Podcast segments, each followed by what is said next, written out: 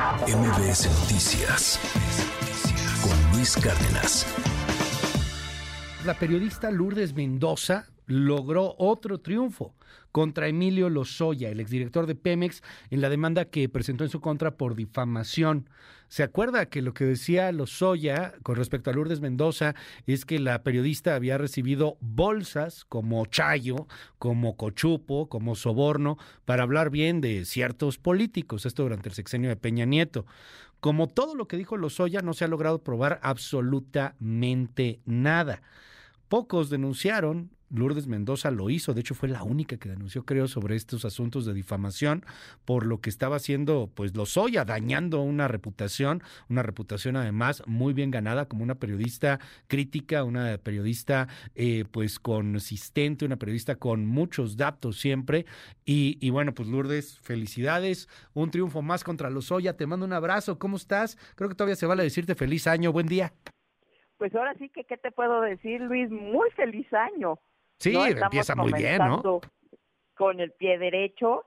Y déjame decirte, creo que este triunfo que, que obtuve y que ya el viernes de la semana pasada me hicieron es cosa juzgada contra Emilio Lozoya en una de las tres demandas que interpuse contra él.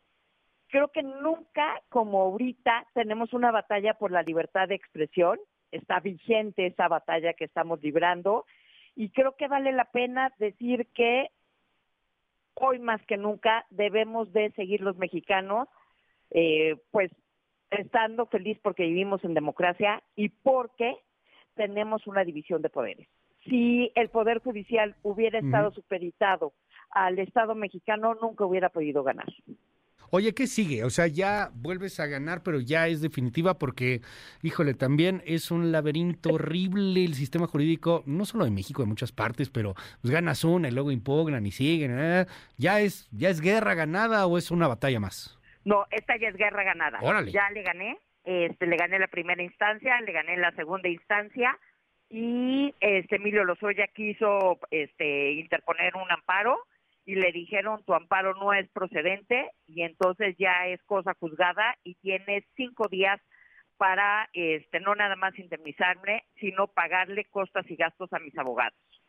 O sea, tiene que pagar Emilio Lozoya una cantidad importante económicamente hablando. Mira, eh, yo no puse el dinero, lo puso el juez de la primera instancia, es el que decidió que me tenía que indemnizar con 500 mil pesos. Pero si tú revisas este el primer escrito que yo metí, que es cuando lo demando el 31 de agosto del 2020, yo dije que yo no estaba persiguiendo dinero, que yo lo que perseguía era limpiar mi nombre y hacer justicia. Y, este, y que iba a donar todo ese dinero a la estancia infantil de la Fiscalía de la Ciudad de México que es de donde yo adopto a mi hija. Entonces, este, en cuanto me den el dinero, pues haré lo, lo, conducente y pues además este, dice claramente el, el escrito y la sentencia que le tiene que pagar a mis abogados y que de no hacerlo, pues que se hará lo propio, es decir, que le van a agarrar el dinero de sus cuentas. Ok, se le va a embargar. Exactamente.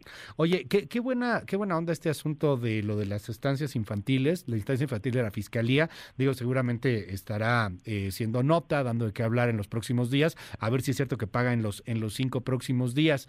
Eh, dime algo, ¿no incluye esto una disculpa, un algo público? ¿No se obliga a Lozoya a emitir algo por el estilo? ¿O simplemente con la sentencia, pues se entiende de manera tácita que mintió?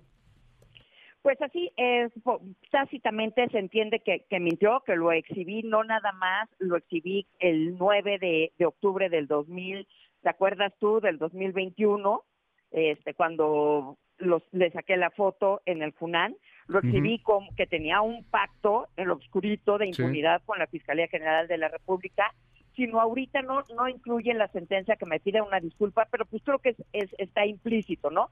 O sea, sí es un no nada más un criminal confeso y por eso está en la cárcel, sino además pues es lo exhibí como un vulgar mentiroso y ahora lo que toca es que en la Fiscalía de la Ciudad de México pues ya puedan judicializar la demanda que presenté desde el 2022.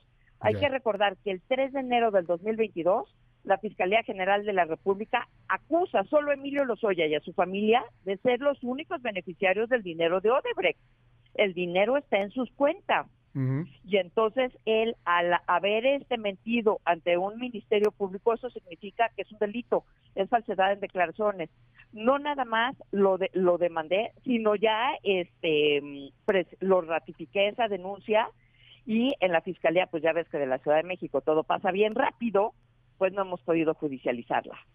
Oye, además de ser víctima de Lozoya, ha sido también una periodista que ha seguido muy, muy de cerca su caso, cada uno de los eh, temas que, que, van, las acusaciones, las búsquedas de acuerdo del mismo Lozoya.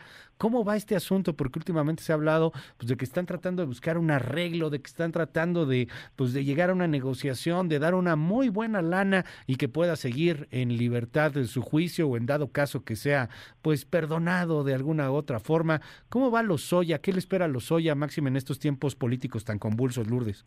Mira, en el caso de Odebrecht, que es el, caso en donde salió esta denuncia y, aparecí yo con, con 16 personas más, este, en el caso de Odebrecht, lo que tú acabas de decir de que, de que se quiere llegar a un acuerdo, son las mentiras que ha dicho su abogado. Ahora sí que, este, dime de, de tal palo tal astilla, igual de mentirosos los dos siempre decía que ahora sí ya estaban llegando a un acuerdo y que ahora sí estaban llegando a un acuerdo. Pues no hay acuerdo porque Lozoya no tiene una sola prueba de sus dichos.